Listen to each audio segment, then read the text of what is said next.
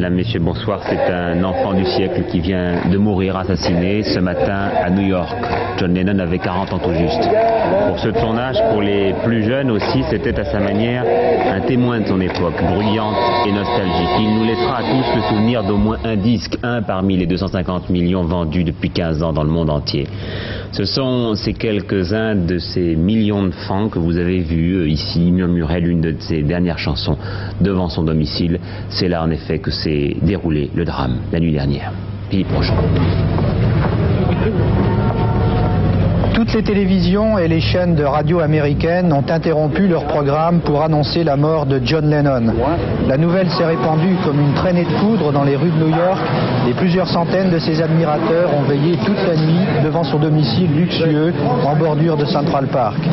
Les larmes aux yeux, écoutant à la radio ou sur des cassettes les dernières chansons de John Lennon, ils ont évoqué dans la nuit new-yorkaise le temps où, avec les Beatles, il débarquait pour la première fois aux États-Unis au sommet de sa gloire. Les admirateurs de Lennon se demandent aujourd'hui pourquoi. Pourquoi ce jeune Américain de 25 ans, David Chapman, a tiré à bout portant sur John Lennon alors qu'il rentrait chez lui avec sa femme après une séance d'enregistrement. Un maniaque, un admirateur déçu qui cherchait désespérément des autographes, pas de mobile apparent, dit la police de New York, qui vient pourtant d'ouvrir une enquête dans l'entourage du chanteur. L'assassinat de Lennon a en tout cas autant d'impact ici aux États-Unis que la mort d'Elvis Presley.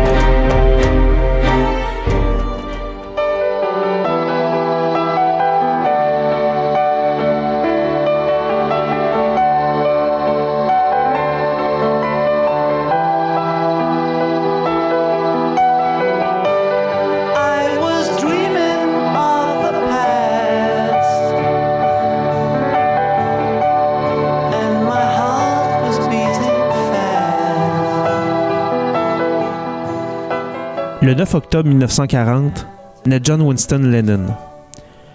Il est le fils d'Alfred Lennon et Julia Stanley.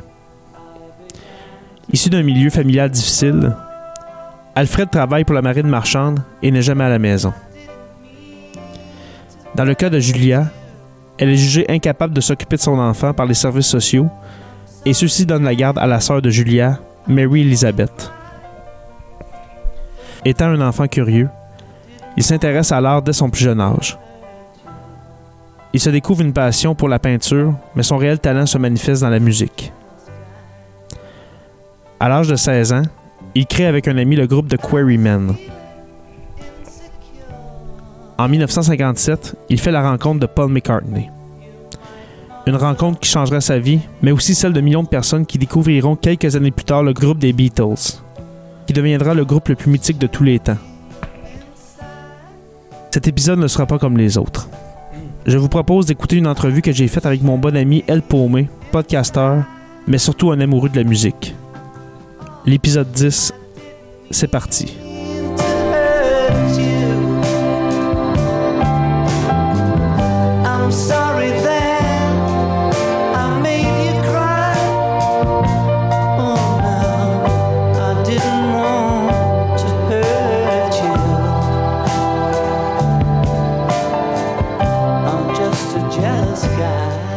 Alors, euh, nous voilà à ce dernier épisode avec euh, Paumé qui a accepté mon invitation.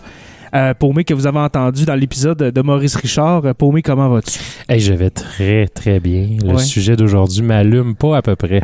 J'étais vraiment content que tu acceptes mon invitation parce que moi, j'adore la musique des Beatles, j'adore la musique euh, de John Lennon, mais je sais que toi, t'es, t'es- justement, tu es un mélomane fini. Euh, tu connais l'histoire de plusieurs grands artistes dans ce monde et comment ne pas parler de John Lennon aujourd'hui pour notre épisode final. Qu'est-ce que je te propose euh, aujourd'hui, Paumé, c'est de faire euh, une espèce d'épisode où est-ce qu'on va ratisser très large. On va euh, passer, euh, justement, on va commencer avec l'enfance de John Oui. jusqu'à son assassinat le 8 décembre 1980. Oui. Alors, euh, on en a parlé un petit peu hier. On travaille dans le même milieu, toi puis moi, puis Mhm. on en a parlé un peu. Mais euh, son enfance à John Lennon, comment, que, comment tu la qualifierais? Euh, je dirais une enfance euh, empreinte de, de, de, de- de facteurs de risque Ouais, ouais. pour euh, le cher John qui n'a pas vécu Ouais. vraiment dans une famille nucléaire, qui s'est pas développé dans une famille nucléaire un peu euh, comme peut-être les autres membres du groupe ou les autres garçons euh, de son âge euh, dans le coin de Liverpool, on pourrait dire. dans- Exactement, parce que dans- au début des années 40, là, c'était très rare de voir, là, sûrement tu vas en parler, mais ses parents qui sont divorcés. Mhm. C'est très rare de voir ça, des divorces. Et puis, voilà, sa mère, hein, sa, sa mère, que, après le divorce, va l'envoyer à, sa- à- à la tante À la et à l'oncle de John. Oui. Oui. Et puis, euh, qu'est-ce qui s'est passé par la suite pour John? Ben dans le fond, John euh, a grandi chez sa tante, euh, sa tante et son oncle. de, tant bien que mal, tenter de suivre un chemin atypique. Là, que- Puis en même temps, dans le fond, euh, John, il, il avait un petit côté quand même rebelle et très Mhm. artiste chez lui. Il y a une fameuse citation qui roule beaucoup sur Facebook. Je pense qu'on lui demandait c'était quoi, c'était quoi pour lui la vie. Puis euh, en tout cas, il disait, il avait réussi à répondre à son prof que si, si, si tu désires pas faire ce que t'aimes dans la vie, si tu vas pas vers ce que t'aimes dans la vie, t'as rien compris à la vie. Tu sais, sais, il était vraiment. euh, il avait le goût vraiment de sortir des sentiers battus, pas suivre ça. Je te dirais, euh, pour faire un peu de déformation professionnelle, euh, je donnerais à John Lennon un. un D'après moi, un petit trouble déficitaire d'attention avec hyperactivité. Oui. Euh, si on se fie au film, entre autres Nowhere Boy, un Un- excellent. Un, un excellent film. Allez voir ça, Nowhere Boy. Nowhere Boy, ça ramène un peu euh, John Lennon à l'âge de 17 ans et puis il y a des petits retours en arrière là, quand son père n'a pas accepté de l'emmener avec lui en Australie, etc. Donc, euh, puis on voit les, les- les premières rencontres là, avec, entre autres, Paul McCartney et compagnie. Mais au travers de ça, on voyait d'un gars, un jeune homme très, très, très impulsif. Euh, puis ça, ça, ça a toujours resté. Tantôt, on parlera peut-être un peu plus tard, là, après euh, les Beatles, euh, d'un événement. Là, Maintenant, Paul puis Linda McCartney s'étaient rendus à New York pour fêter Noël avec Noël ou le jour de l'an avec. Lennon. Donc, je te reviendrai là-dessus là, et vous allez voir à quel point il peut être impulsif. Là. Puis c'est arrivé Ouais. deux, trois fois aussi, même pendant les Beatles. Là. Petite anecdote rapido, maintenant il était pas content après Paul McCartney, il est arrivé euh, en char, il a, il a- il a été dans le cours à Paul McCartney, il a pitché une roche, il a pété une vitre de la maison à McCartney, puis il a sacré son sérieux? camp. Ouais. On peut tout voir ça, il y avait un film sur les Beatles qui est sorti dans les années 80 ou 90 à peu près, puis il avait fait des reconstitutions là-dessus, là, plus de l'inside. Ça brassait beaucoup entre euh, les deux grands amis. Oui, parce que c'est quand même deux. euh, comment on pourrait les décrire? C'est deux têtes fortes, mais en même Ouais. temps, on dit, euh, comme tu viens de dire, euh, Lennon, c'est un impulsif. Ouais. C'est un gars qui a de la misère à contrôler ses émotions, tandis que Paul, c'est un peu la Plus force passif. tranquille Passif. du duo, dans le fond. Mais c'est quand le- même deux gros égaux. Moi, je dirais même les Beatles, c'est trois, trois très gros égaux. Ouais, euh, ça, on ajoute euh, George. George euh, Harrison ouais. là- là-dedans. Mais tu sais, on, on parle qu'il y a des gars qui, qui, sont, qui se connaissent depuis la- l'adolescence. Puis tu sais, maintenant, rendu à 30 ans, de passer toutes tes journées avec la même personne, t'as beau être le meilleur ouais. groupe du monde, tu t'écœures probablement. de- Bon, on peut dire, on peut dire c'était comme des frères, mais en même Ouais, temps, comme dans toute bonne famille, il peut y avoir des chicanes en- entre frères Tout et sœurs. hein. Et puis, euh, comment on pourrait résumer son enfance? On peut dire un, petit, un petit- un petit gars qui a été euh, abandonné par son père et par la suite un peu sa mère. Sa mère qu'on n'a pas beaucoup parlé, mais que euh, c'est un peu. comment on pourrait dire ça? C'est de elle que retient un peu John Lennon, son petit côté. Oui. euh, tu sais, quand il y a eu les années euh, justement 60, Mhm. euh, puis 70, son côté hippie, un peu son Oui. côté non conventionnel. Mhm. euh, parce que la mère de Lennon était un peu comme ça. Mhm. Et puis, euh, c'est ça. Elle avait des problèmes de santé mentale aussi, euh, Juliette. oui, oui, c'est vrai. Julia, quel beau nom. Euh, Si j'ai une fille, un jour, je vais l'appeler Julia. Oui. Entre autres, la chanson Julia sur euh, l'espèce de berceuse sur l'album blanc, Julia, c'est pour sa mère, OK. euh, qui est décédée quand il avait 17 ans, justement. Mhm. Il, a pris, il a repris contact avec sa mère et puis il est décédé pas longtemps après, mais il a été assez longtemps en contact avec sa mère. Euh, elle, elle s'était refait une famille. euh, le beau-père ne Ah voulait ouais. pas trop l'accepter. Non, non, non. En tout cas, finalement, dans ses contacts avec sa mère, il lui a appris le banjo. Donc, euh, John ne savait pas jouer de guitare, ne savait pas jouer euh, de rien du tout.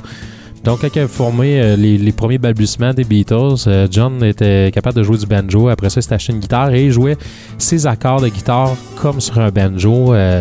euh, des, septièmes avec un doigt en moins, des choses comme ça. là. Euh, Il y a des beaux vidéos sur YouTube un peu qui expliquent de, de quelle façon euh, Lennon faisait ses riffs. Puis beaucoup inspiré aussi de Chuck Berry, de l'époque un peu euh, rockabilly euh, des années 50. Donc, c'est ce qui faisait un peu que les Beatles se démarquaient au niveau de la, de la guitare pour des riffs quand même pas très facile à faire. On pense que c'est facile Ouais. quand on regarde les notes, mais de, de faire exactement ce que Lennon faisait, euh, ça prenait quand même un bon picking. Il chantait en même temps. Mhm. Donc, il a appris très, très vite. Sa mère, il a appris le banjo. Donc, lui, il a vraiment transposé ce qui- ses connaissances au banjo à la guitare, éventuellement, à force de côtoyer un grand guitariste comme Paul McCartney, un grand guitariste comme George Harrison. Tu sais, il y a plus d'autres trucs, là. Mhm. Tu veut pas, euh, McCartney a ramassé à la base quand Stewart a sacré son camp ou ils l'ont mis dehors. Stuart Euh, Cliff. Ouais, je pense que Stuart Cliff, euh, il n'y a pas eu une tumeur au cerveau Ouais, aussi. il y a eu quelque chose Ouais, qui faisait là, qu'il pouvait pas trop suivre, là, surtout quand ils ont parti pour Hambourg. Ouais. Puis Donc, par la suite, il est décédé, euh, Stuart euh, Cliff. Ouais, tout à fait. Puis dans le fond, c'est parce que Harrison était trop fort à la guitare pour lui faire faire la bass. Lennon, il était trop, trop de basic, c'était plus facile de jouer de la guitare, était pas nécessairement capable de jouer le, le rip. Puis avec McCartney, euh, il s'est mis à jouer de la bass euh, avec un, un style un peu d'un guitariste, on pourrait dire. Là. Ouais, Euh, ouais, c'est il y a vraiment une bass euh, à, à vraiment à sa couleur, euh, qui est probablement une des meilleures basses du, du rock'n'roll. C'est un bon système de son. Là. Écoutez euh, l'album euh, Abbey Road. Là. Écoutez Mhm. la bass de McCartney là-dessus, c'est juste incroyable. là. Le gars, il sort un peu des, des standards, je trouve, mais en même temps, il fait une ride. Ce gars-là, il pourrait jouer à peu près n'importe quoi. Ouais. C'est- n'importe quel instrument. On Et, puis, est-ce qu'on peut dire que Paul a eu une, ben, a une influence justement sur John Lennon? Totalement. Ben, on, on peut dire que, que Paul a aidé justement Ouais. euh, John à apprendre la guitare, Ouais. euh, à amener, comme on, dit- on- comme on a dit tantôt, ce petit côté, euh, ce, ce calme-là que John avait peut-être besoin dans sa vie, Mhm. si on veut. Même si par la suite, ils ont eu des années assez, euh, assez tumultueuses euh, avec les Beatles. Au niveau consommation, entre autres. Exactement, c'est ça. Euh, ben, je dirais que oui. Ah, à la base, là, le groupe il est fondé par John Lennon. Il s'appelait pas les Beatles tout de suite. Là. Ouais, à C'était les Quarrymen. Les hein. Quarrymen. Ouais. Euh, à la base, euh, ce groupe-là était formé par John Lennon. Euh, McCartney s'est ajouté. McCartney il a emmené un petit chum de 14 ans à l'époque. George Harrison jouer avec eux autres, etc. Puis Mhm. on dans le film Nowhere Boy, on se rappelle la scène dans l'autobus. C'est arrivé pour vrai. Il y a des photos de ça où ce que Harrison a fermé la gueule à peu près à tout le monde en jouant, en jouant de la guitare, un peu comme McCartney l'avait fait devant devant Lennon entre autres. là. Euh, oui, il l'a calmé, mais en même temps, il savait avec qui il avait affaire, je pense, McCartney, parce que maintenant, euh, lors de, entre autres, euh, du décès de la mère de John dans le film Nowhere Boy, on revient encore à ça. Mhm. Euh, je sais pas si tu te souviens, mais il pète le nez à McCartney d'un bon coup Oui, de poing. oui. Fait que, euh, tu sais, c'est ça, Lennon. Ça, c'est, Mhm. Mais en même temps, euh, le gars avait un talent là, inné euh, pour l'écriture. Il voulait être poète aussi en même temps, un bout. Là, je pense Ouais, aussi peintre aussi. Peintre. C'était un artiste dans l'âme, si on peut dire. là. Il voulait toucher à toutes les formes d'art. tout à fait. oui, c'était un artiste à son état pur, ça. Mhm. Et puis, euh, par la suite, les années des Beatles. Là, on Oui. rentre dans les années 1963, 64. Euh, les Beatles deviennent un groupe euh, connu mondialement en l'espace d'un an ou deux. Mhm. Ça passe euh, du Cavern Club à Liverpool euh, devant quelques dizaines de personnes à des foules gigantesques de milliers de, milliers de personnes aux États-Unis, un peu partout dans le Le monde. chez Stasium, le fameux show chez Stasium, Oui, aux que ouais. le groupe ne s'entendait même pas jouer. Mhm. C'était vraiment C'était particulier. C'était le un des premiers shows dans des gros stades. Tout le monde était dans les estrades, puis ils ont mis en plein milieu du terrain de baseball. Personne sur le parterre. Puis je pense que Elvis n'avait même pas fait encore un show dans un stade. Non, c'était les premiers. Ouais. C'était les premiers. Et puis, euh, à l'époque, les systèmes de son n'étaient pas comme aujourd'hui. Dans les années 70, ça a beaucoup évolué. Tu sais, on pense à Pink Floyd, Led Zeppelin et compagnie qui pouvaient faire des gros stades, euh, des gros concerts à l'extérieur, à Woodstock, etc. Même fin des années 60, là, ça commençait à avoir plus des, des, des PI qui, qui, qui sonnaient plus fort. Des PI, je veux dire, qui sonnaient plus fort. Mhm. Mais là, c'était leur ampli de guitare Mikey dans les petits là. Eux autres, il était même pas, il avait pas nécessairement de moniteur, il y avait vraiment de la misère à s'entendre. ouais. Que, puis ils s'entendaient pas, pas à cause que le speaker jouait pas assez fort. Ben oui, entre autres, mais c'est parce que le monde criait ben trop. Ouais. Donc euh, oui, c'est la Beatlemania. Euh, oui, euh, personne n'a vu ça. Oui, le monde pense, les, plus conservateurs de ce monde pensent que ça vient direct du diable, là, ces, ces gens-là, parce que ils ont une coupe de cheveux différente. Puis ça, c'est euh, leur gérant de l'époque. euh, ah, j'ai un blanc de mémoire. Ah, en tout cas, euh, c'est lui qui a vraiment décidé qu'en en, en prenant euh, contrôle, je m'en veux pas le savoir, euh, il, il prenait, euh, c'est lui qui prenait euh, le, le- le contrôle du groupe et a décidé de leur enlever un peu leur style rockabilly avec leur cour de queue pour vraiment les habiller clean cut, euh, petite coupe de cheveux, cravate et compagnie, Mhm. entre autres au Ed Sullivan et qu'on euh, qu'on a déjà, Ouais. on a vu. Fait que tu sais, ça c'est l'époque des Beatles euh, du début, tu sais, un peu le Love Me Do et compagnie. Ce qui faisait vraiment contraste. hein, Tu parles de leur, de leur allure, l'habillement, Ouais. les cheveux, avec la musique qui jouait dans ce temps-là. Justement, tu Ouais. dis euh, Love Me Do, euh, Mhm. Twist and Shout, tout ça. Ouais. Avec des paroles Ben que des covers. pour, les tout. années des, pour les années 60, oui, des covers, c'est Ben vrai. des covers aussi. Mais pour les années 60, on n'est pas habitué d'entendre de telles paroles dans les chansons. C'est vrai. C'est vrai qu'on on a connu Elvis, mais quand même, on. Ça allait pas là. Il y avait Bob Dylan qui commençait tranquillement aussi à avoir des, Ouais. des mélodies un peu engagées, euh, mi- mid-60s un peu. Mais tu sais, règle générale, ça, ça commençait. Puis tu sais, euh, justement, je voulais qu'on en parle de ça. Je sais pas si, si t'étais à ce list, là. Mais euh, pas longtemps après, maintenant, en entrevue, ben premièrement, il était pas du monde en entrevue. là. Non, non. aller voir des, des aller voir des scènes sur non, ça n'a aucun là. sens. Il coupe la parole. euh, Euh, ça- je sais pas sérieux. Il y a un moment donné, euh, je pense que c'est Lennon, là, il, il botche la cigarette, là, genre, euh, il cendre sa tête à Harrison tout, tout, tout, tout le long de l'entrevue. Tu sais, des, des histoires un peu, là, il était vraiment tannant. Tu sais, On le voit aussi au travers des films qu'ils ont fait. Là. Ils ont tellement fait de stock qu'on a même pas assez de 20 minutes Ah non, pour faut- parler de ça. on va faire un autre épisode, je, je pense, sur les Beatles en général. Oui, c'est ça. Pour euh, revenir à, à John, il y a eu la séparation des Beatles Oui. en 1970. Oui.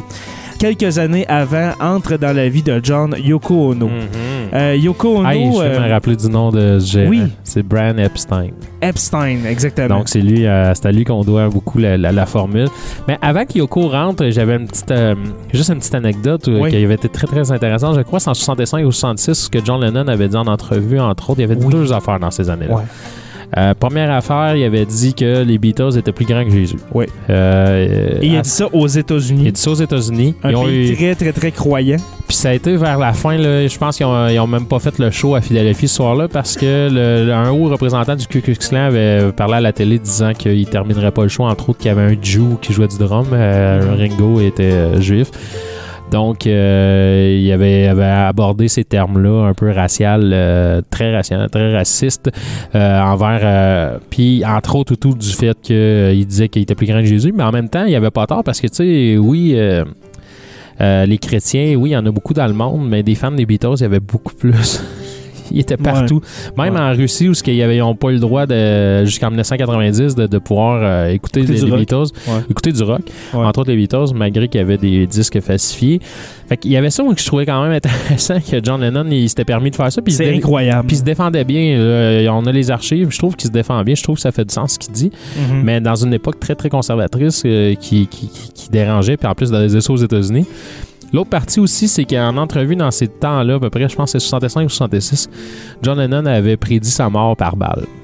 Ah ouais? Ouais, il avait Ah, prédit, ouais, il avait prédit là, au milieu, milieu des années 60 qu'il allait mourir. Lui, il dit qu'il allait mourir euh, tué par, euh, par une balle de fusil. Ah ouais. Euh, je le lance ça de même. Ok.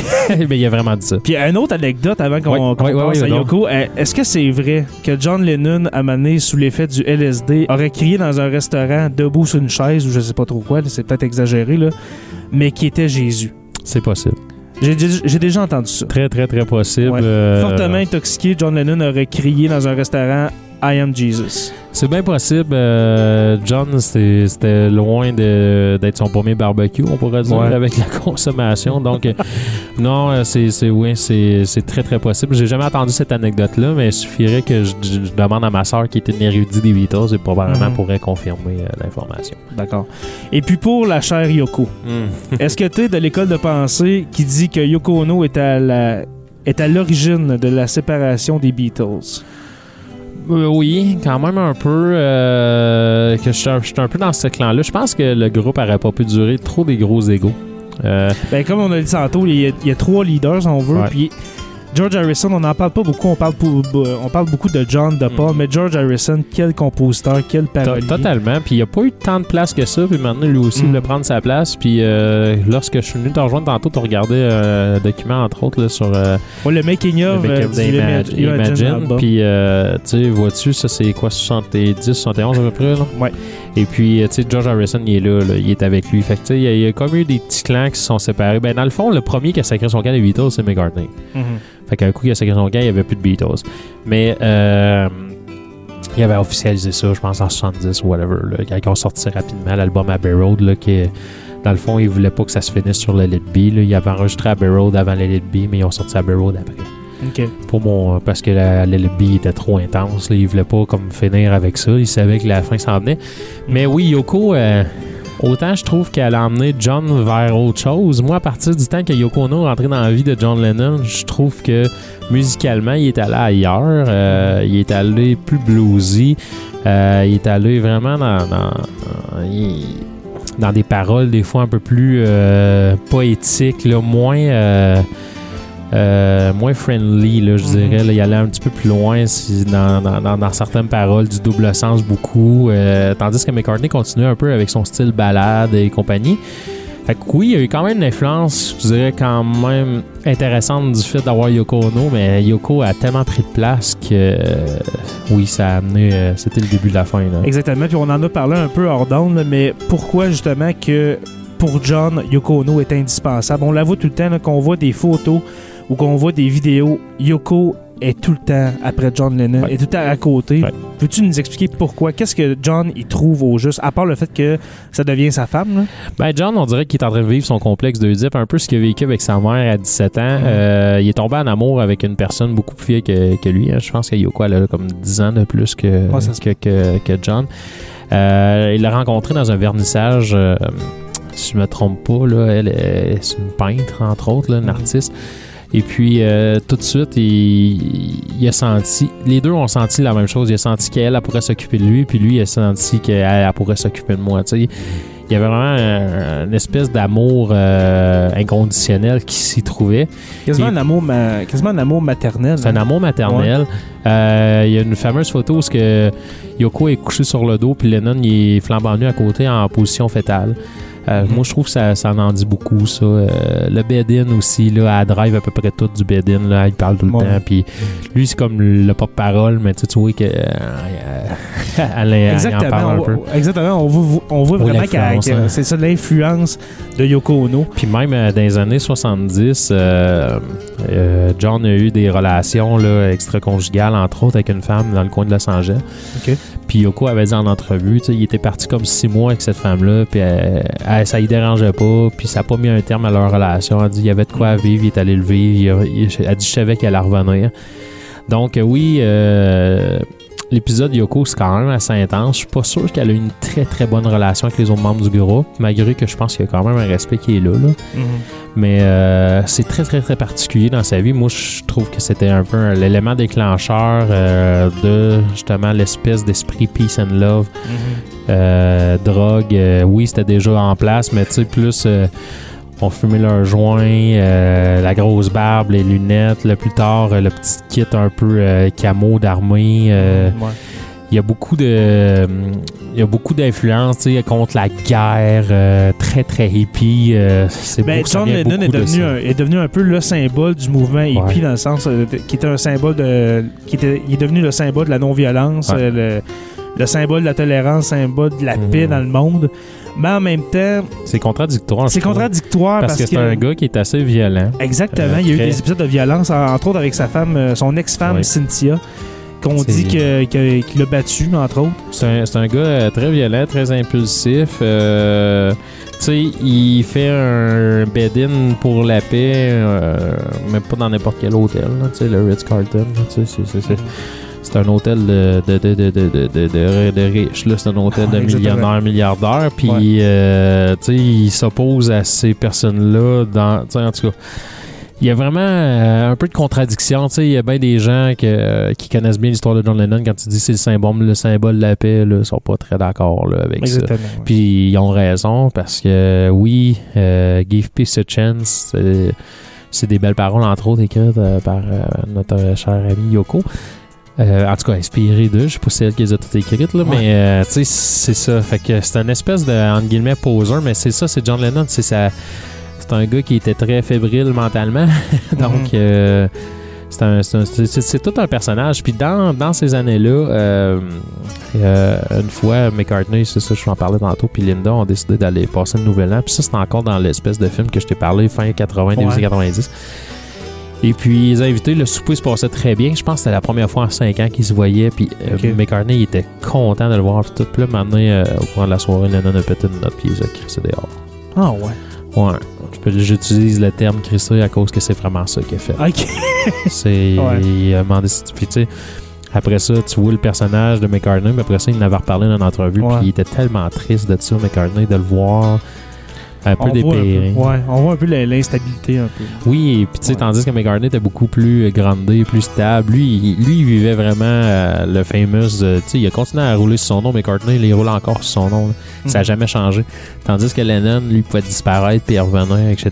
Puis je pense que c'est en 76, tu sais, puis euh, il avait même emmené des cadeaux, etc. là. C'était vraiment une belle soirée jusqu'à temps qu'il se sac dehors. Qui, qui pète une note, justement. Ouais, tout à fait. Et puis là, on va se transporter à, à la fin des- de la décennie euh, 70, Ouais. même en 80. On s'en Ouais. va en 1980, le 8 décembre. Euh, journée de la- le, le fameux Dakota Hotel. Oui, dans- au, au Dakota Hotel en face euh, de Central Park. À la suite d'une entrevue télévisée qu'on Oui. voit dans le film euh, Forrest Gump. Oui, et puis il y a aussi euh, le. euh, oui, c'est vrai dans Forrest Gump. Dans hein? Forrest Gump. Et il, puis, il- il est mort pas longtemps après cette entrevue-là. là. C'est exactement ça. C'est- il est mort la soirée, la soirée même. Exactement. Et puis il y a le film, euh, c'est- c'est-tu chapitre 23 Chapitre 23. Euh, c'est un film euh, sur euh, la journée justement de Mark David Chapman Mhm. qu'on va, qu'on va parler. Mais qu'est-ce qui se passe le 8 décembre 1980? On dit que John Lennon s'en va en enregistrement avec Yoko en soirée. Comme tu as dit, il y a eu une entrevue Mhm. télévisée. S'en va en enregistrement. Avant cette, cet enregistrement-là, en fin d'après-midi, signe des autographes Oui. à plusieurs fans, Oui. dont Mark David Chapman. à son propre assassin, Mark David Chapman. Qui a tenté d'en revendre ça hein, pendant qu'il était en prison. T'es-tu sérieux? Puis il a tenté de vendre d'autres objets de collection euh, pendant qu'il était en prison aussi. Il a demandé son pardon, je sais pas combien de fois. Là. Euh, dix pas- fois. Et puis il n'a pas sorti encore. non, hein. non. Et puis, euh, c'est ça, signe un autographe à son, à son assassin qui va l'assassiner quelques heures plus tard. Oui. Et puis, euh, là, s'ensuit justement euh, l'assassinat de John Lennon. Euh, Ah, c'est débile. hein. Il sort de sa limousine. ça n'a aucun sens. Il se fait tirer 8 balles dans le dos devant une euh, Yoko Ono qui peut rien faire à peu près. Justement, il y a la fameuse plaque Strawberry, Fields. Strawberry Fields, quand tu m'as demandé, tu m'as demandé pour une chanson à la fin, j'ai vraiment hésité long- Ouais. longtemps parce que pour moi, Strawberry Fields, c'était un peu un tournant, euh, un tournant dans la carrière des Beatles. euh, ce petit côté un peu euh, hindou qu'on a été chercher et tout là, dans, dans ces époques-là. Là. Je sais pas Ouais, si le tu me petit côté rappelles indie, là. Sitar et compagnie. Ouais, là. ouais. Donc, euh, moins dans Strawberry Fields, mais il y a vraiment comme un, un peu une influence. Là. Euh, on va parler aussi de A Bird Has Flown de No Virgin Wood. Dans dans cette, Mhm. moi, c'est vraiment dans cette partie-là là, que, que j'ai commencé vraiment à triper euh, sur ce que les Beatles fait. J'étais moins le Love Me Do et compagnie. Je tripais Ouais, moins ouais, là-dessus. Je trouvais plus Ouais, euh, sur le plus... ce qui semblait euh, plus original comme, et non copié d'un autre style. Mhm. Mais euh, tu sais, on en revient à ça, là, à ce fameux 8 décembre 1980 là, où ce que la, pop- la, la terre entière était en deuil. Puis c'est là être- ça devait être incroyable. Il y a nommé, tu sais, il n'y avait pas de YouTube tout dans ce temps-là. Je suis pas sûr que Mark Non. David Chapman avait entendu l'entrevue que Lennon disait qu'elle allait mourir par balle. Il avait pris de Non, je pense, je mort. pense pas. Je pense pas. pense pas qu'il ait eu accès à ça, mais c'est quand même euh, assez particulier qu'il ait nommé ça 15 ans plus tôt, euh, puis Mhm. ça lui arrive. Où ce qu'on en serait avec John Lennon aujourd'hui, ça serait épique, là. On verrait un homme, euh, un homme de presque 80 ans. Ouais. Euh, qui ferait peut-être des, des- des apparitions dans des spectacles ici et là avec euh, peut-être Paul McCartney. J'ai l'impression qu'il serait Euh, plus tranquille, moi, que, que McCartney. J'ai l'impression qu'il serait plus discret. Oh, oh, sûrement. Ben, sûrement qu'il serait un peu brûlé, justement, dû à, dû à sa vie assez, assez folle. Oui. Mais revenons à, à- à cet assassinat-là. Oui, oui. Euh, Chapman attend euh, Lennon sous l'arche euh, au, euh, Oui. À, à son, à son bloc, justement à son- Dakota. au Dakota Hotel, Dakota euh, de- Dakota Building. Ouais, maintenant. Ouais, ouais. C'est ça, à l'époque, euh, je pense que c'est Dakota Hotel. Je pense que maintenant, il y a un autre nom. Ouais. hein. Ouais, ça se peut. Ben, dans le fond, Puis- c'est commun hein, d'avoir des suites dans des hôtels qui sont. euh, Ah, ben qui- oui, puis il y a les moyens, là, il est milliardaire. Oui, c'est ça, il reste là, là tu sais, il reste en haut. Là, euh, on voit même ça là, chez le Canadien. Là, genre, euh, je pense que Piquet Souban, dans son passage avec le Canadien, Mhm. restait dans le haut d'un hôtel. il y avait son loft là-dedans à lui. Puis, Mhm. On voit ça souvent. Là. Ouais. Et puis, euh, justement, Chapman l'attend sous l'arche de, de son hôtel. Euh, la limousine Ouais. arrête devant la- cette arche-là, devant l'entrée. John et Yoko sortent. Yoko et, et puis John euh, passent en dessous de cette arche-là. Euh, Chapman est bien à côté là. Et puis, tire dans le dos de John. Deux balles dans le dos du côté gauche et puis deux balles dans l'épaule. Et puis, euh, John aurait dit euh, On m'a descendu avant de mourir, justement. Comment interpréter ça? Que- C'est qui, justement, Mark David Chapman? Pourquoi tu penses qu'il a fait ça? Ben, un, c'est- un fan trop déséquilibré, un fan C'est perdu? ça, c'est un fan déséquilibré qui, euh, dans le fond, euh, qui, mettait, euh, qui mettait la faute euh, sur Yoko et John du fait que les Beatles n'existaient plus, entre Mhm. autres. Il y avait une grande, grande, grande frustration à ce niveau-là. Fait qu'on parle plus d'un fan désaxé. Un peu comme c'est survenu avec euh, Dimebag Darrell de Pantera, quand il s'est fait tuer par la suite, non dans un concert de Pantera, mais dans un concert de son nouveau groupe. Et puis, euh, la personne a fait un, un Mark David Chapman. C'est un peu le même qui a été présenté à TV, euh, ce, ce meurtre-là, parce qu'il est rentré dans la salle et puis il a tiré un peu partout, dont euh, Dingbag, en- entre autres en disant que euh, c'était un peu de sa faute si Pantera existait. Puis, tu sais, c'est vraiment, là, on parle de, de quelqu'un de désaxé, là, ayant accès à des. À des guns selon le, le Mhm. fameux amendement américain. Ouais, c'est ça. Exactement. Et puis, euh, Chapman va être euh, accusé euh, justement du meurtre au deuxième degré de John Lennon. Après le meurtre, Chapman se serait assis sur la bordure du trottoir et puis aurait attendu la police. Et puis tout ça à côté du portier de, de cet hôtel-là, Ouais, ouais. qui a même pas eu à vraiment euh, contrôler, si on veut, Chapman. Mhm. Il a mis son fusil à terre, s'est assis sur le bord du trottoir et puis a attendu la police. Ouais. A été accusé en 1981 du meurtre et puis euh, est allé en prison tout de suite après. Il est en prison depuis ce temps-là. Mhm. Ça fait 37 ans. Hey. Il a été accusé et puis euh, condamné à 20 ans de prison, ce qui, est- ce qui était la peine euh, à perpétuité, ce qui amène en 2000-2001. Et puis de- depuis 2000-2001, il y a eu 10 demandes de libération conditionnelle et puis elles ont toutes été refusées par euh, la justice américaine. Ma question pour May, pour finir Ouais. cet épisode-là, parce qu'il va falloir terminer. oui, tout à fait. Euh, Est-ce que Chapman est mieux en prison ou bien peut-être qu'il mérite de sortir euh, de prison, en- même si on exclut, mettons qu'on exclut le fait que c'est John Lennon. Oui, Ouais. il a tué quelqu'un. Ouais. Est-ce que c'est à cause que tu es John Lennon qu'on lui refuse cette libération conditionnelle-là? Ben, moi, je pense que euh, la personne doit être évaluée par des spécialistes pour vérifier s'il y a vraiment eu réhabilitation. OK. S'il y a vraiment eu réhabilitation, puis tu le gardes en dedans à cause que tu fais John Lennon, mais que la personne pourrait retourner euh, vivre dans, sa, dans la société puis faire son petit bonhomme de chemin, je suis pas vraiment d'accord ce qu'il le garde en prison puis que l'État paye pour ça. Toutefois, si, euh, si la personne est toujours désaxée et euh, fait que là, c'est ça, fait que le, vu que c'est le psychoïde euh, qui jase, je dirais que dans le fond, notre cher euh, notre cher euh, David Chapman, s'il était pas prêt à être réhabilité, moi je pense qu'il doit continuer à travailler pour ça. Alors, euh, merci Paumé euh, d'être passé euh, dans cet épisode final. Merci d'être venu parler de John dans sa vie en général et puis de son assassinat, bien sûr. Et puis, je te laisse le choix de choisir la dernière chanson de la saison pour terminer en beauté. Je te remercie, Jay. Euh, tu me fais une faveur, là, euh, étant donné que je suis un grand fan des Beatles, que tu en es un et que probablement plusieurs des gens à l'écoute en sont. Euh, moi, j'y vais avec, euh, je crois, une chanson que je crois étant le, un des meilleurs albums euh, des Beatles. Euh, en tout cas, celui qui a vraiment révolutionné, je trouve, le nom des Beatles et le rock et le pop en général. Euh, c'est une chanson qui termine l'excellent album Sgt. Peppers et on va entendre A Day in a Life. C'est parfait. Et puis nous, on se laisse pour quelques semaines et on se revoit bientôt pour la saison 3 de Sur la Terre des Hommes.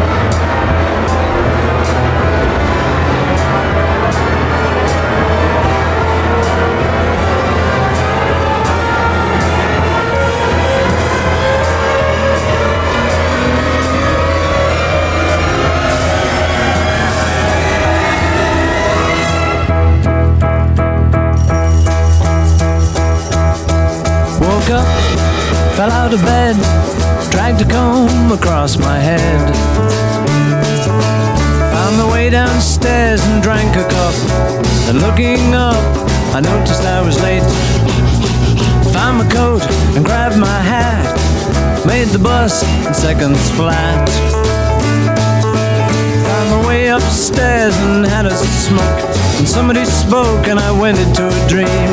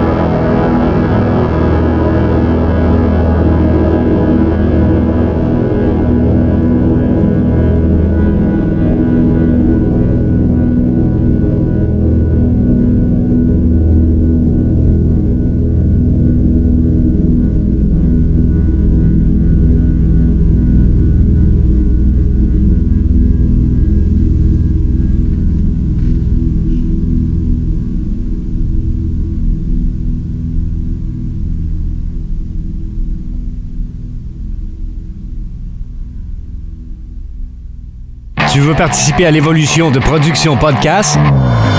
Deviens partenaire et contacte les Productions Podcast en visitant la page Facebook Production avec un S, Podcast, P-O-D-C-A-S-S-E ou écris-nous à podcast à commercial iCloud.com. Fais partie de l'aventure Production Podcast. Pour plus de détails, visite podcast.com.